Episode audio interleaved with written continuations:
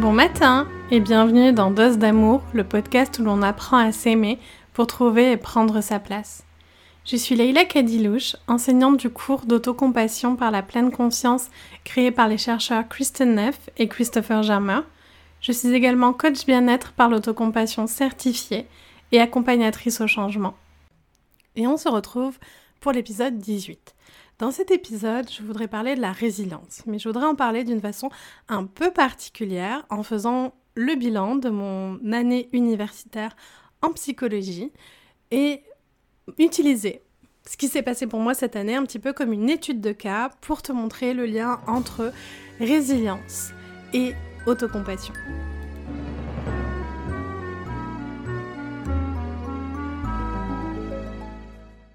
La résilience. La résilience, il y a tellement de choses à dire dessus. Clairement, je ne vais pas pouvoir tout dire dans un épisode. Je ferai d'autres épisodes dédiés. D'autant plus que j'ai découvert une chercheuse que je ne connaissais pas. Euh, et donc, euh, j'ai pas encore lu euh, tous ses travaux et fini son livre, mais il y a encore beaucoup à amener sur, sur ça. De toute façon, on ne peut jamais tout savoir sur un sujet, mais je me suis dit que un épisode d'introduction, ce serait déjà très bien. Alors, qu'est-ce que c'est la résilience? La résilience, c'est un phénomène psychologique qui nous permet de surmonter des difficultés. La plupart du temps, quand on va parler de résilience en psychologie, on va parler de surmonter un traumatisme. Mais la résilience s'expérimente aussi dans la vie de tous les jours face à des difficultés. Et la résilience, c'est un processus par lequel on va passer par plusieurs étapes. Et la première étape va être la résistance hein, euh, à la difficulté, au traumatisme. Et on va arriver à la fin à l'intégration, à ce qu'on va appeler la croissance post-traumatique. Je n'irai pas dans les étapes du processus de résilience. Je pense que ça vaut un épisode en soi mais je voulais parler euh, de la résilience et euh, de l'autocompassion et faire un épisode un petit peu différent, un petit peu comme une étude de cas qui serait sur euh, ma personne. Vous l'avez remarqué, il y a eu cinq semaines sans épisode de podcast. Et en fait, j'ai eu un mois d'avril et un mois de mai très difficiles. Donc j'avais mes examens à l'université. Si vous ne savez pas, à côté de mon travail à temps plein, je fais des études à temps plein en psychologie. Et en plus de cela, j'avais des difficultés personnelles et aussi euh, des petits problèmes de santé, euh, notamment enchaîner des virus, rien de grave, rien qui concerne euh, ma maladie, le syndrome des l'air dans l'os. Mais déjà, quand on est malade chronique, on est souvent très fatigué. Et en plus, quand on rajoute des virus, et bien sûr, comme on est fatigué, le système immunitaire combat moins bien, donc on rechoppe tous les virus. et voilà. Et donc, il fallait sacrifier des choses au service de mon énergie et j'ai choisi de sacrifier le podcast. Mais là, je suis de retour. Pendant cette période chargée, et notamment, je voulais vous parler beaucoup de mon année universitaire parce que depuis, j'ai eu mes résultats, j'ai validé mon année, euh, ma première année de psychologie avec 15 de moyenne. Donc, je suis très heureuse. Et j'ai pu remarquer à quel point ma résilience s'était renforcée. Alors ma résilience était déjà assez haute grâce à la maladie et au traumatisme que j'ai vécu, euh, que ce soit parce que j'ai le syndrome de l'air dans l'os ou parce que j'ai eu un trouble anxieux avec agoraphobie, ça a permis de développer ma résilience et euh, les traumatismes que j'ai pu traverser dans mon enfance aussi. Mais là, ma résilience est encore basée, je trouve, à un autre niveau depuis ma pratique de l'autocompassion. Et je voulais revenir sur justement euh, quelques points sur euh, le lien entre résilience et autocompassion, qu'est-ce qu'on a dans la recherche? Et euh, comment, en fait, quels sont les leviers dans l'autocompassion qu'on peut activer pour augmenter sa résilience? Alors la première chose qu'on sait, c'est que d'une manière générale, l'autocompassion renforce la résilience émotionnelle. Hein. Il y a plusieurs études, recherches, comme d'habitude, je vous les mets en barre d'infos, qui euh, le montrent.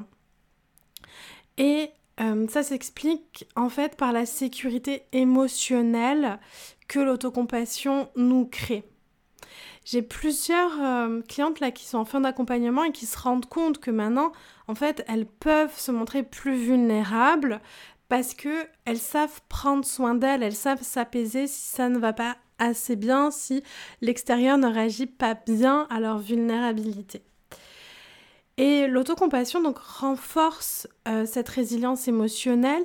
Elle renforce aussi cette résilience émotionnelle parce que comme je vous l'expliquais dans l'épisode sur la honte, euh, une grande euh, part de notre vulnérabilité est dans l'émotion de honte et l'antidote à la honte, c'est l'autocompassion.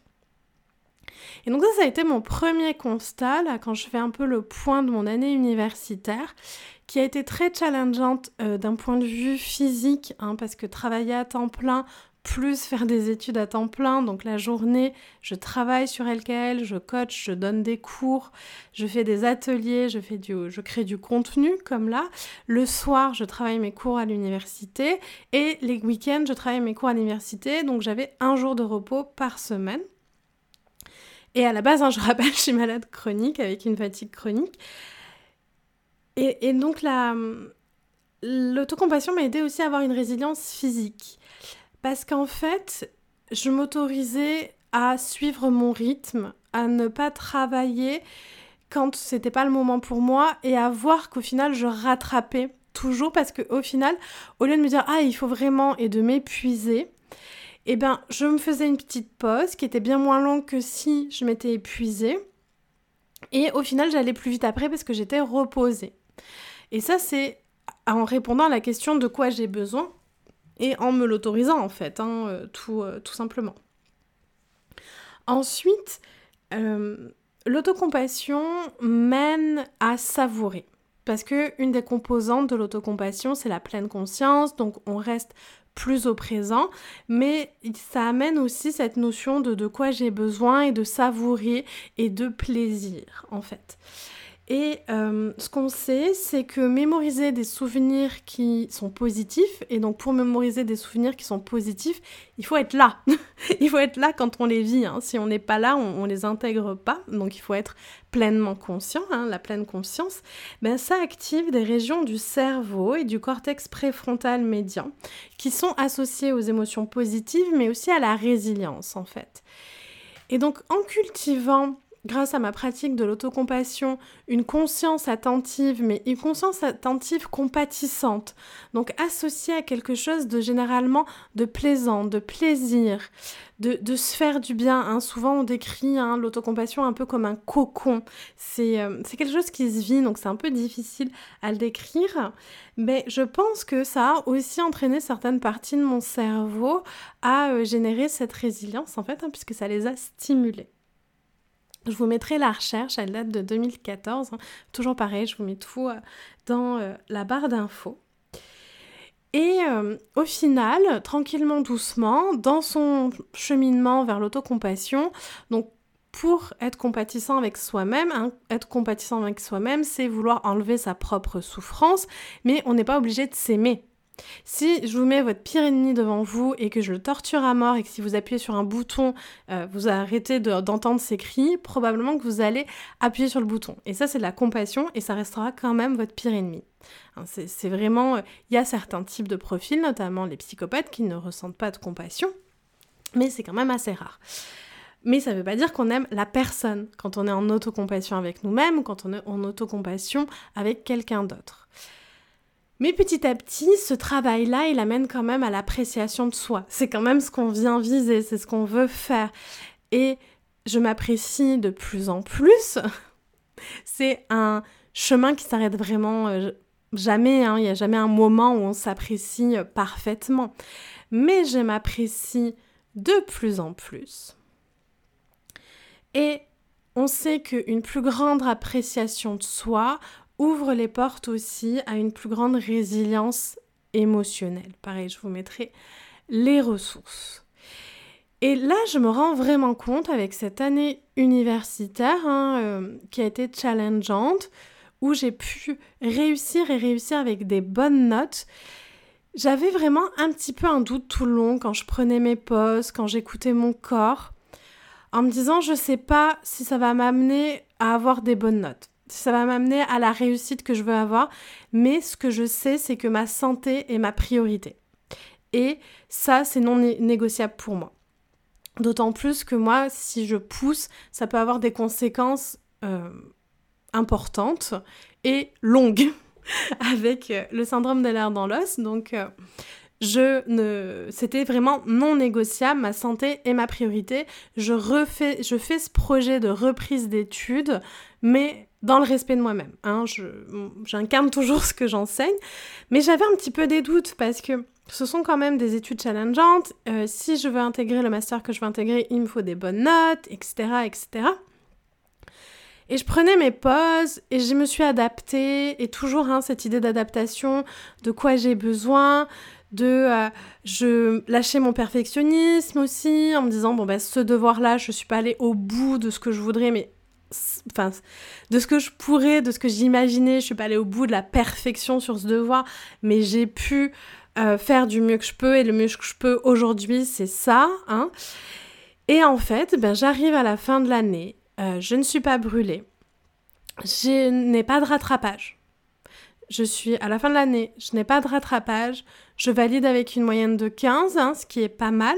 Alors je voudrais plus, hein, je voudrais, faudrait que je m'assure un 16 pour euh, pouvoir faire euh, le master que je veux, mais c'est une belle moyenne quand même. Et ben en fait, si, ça fonctionne. en fait, m'écouter, être là pour moi, me motiver avec compassion, prendre des pauses quand j'en ai besoin, me mettre un coup de pied au cul quand j'en ai besoin aussi ben oui, ça marche bien. Et j'ai vraiment l'impression que tout ce travail que j'ai fait ces dernières années, euh, très approfondi d'autocompassion, m'a permis en fait de préparer cette année préparer cette reprise euh, d'études euh, universitaires. Et en fait, même si je le sais, parce que j'ai étudié l'autocompassion, je lis les livres, je lis les recherches, je le sais, je sais qu'il y a de la recherche dessus, que c'est validé, etc. Je le sais. Mais tant qu'on l'a pas vécu encore, il reste un doute. Et c'est complètement normal et c'est très sain hein, euh, d'avoir euh, ce doute-là si vous le rencontrez aussi. Et il y a un espèce de euh, saut de la foi à faire pour vraiment entrer dans cette pratique d'autocompassion, de, de quoi j'ai besoin, de s'amener ce dont j'ai besoin. Et si là j'ai besoin de travailler à fond, je travaille à fond. Si là j'ai besoin de me reposer, je me repose.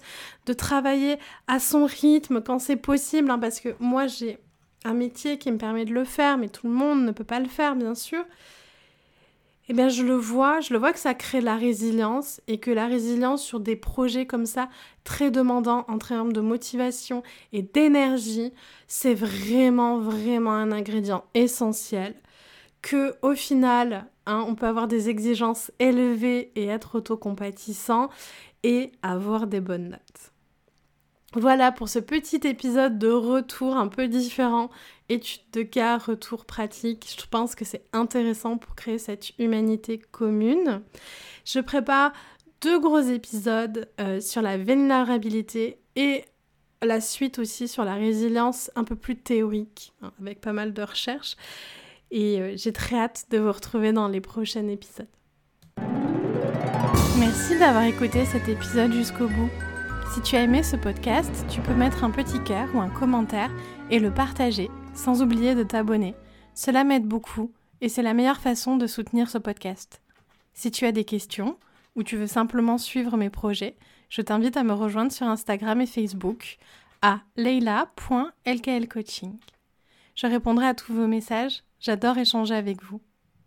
Tu pourras notamment savoir plus sur mes accompagnements, la formation Dose d'amour pour apprendre à mettre de la joie et de l'apaisement dans sa vie, et les dates des prochains cours d'autocompassion en pleine conscience.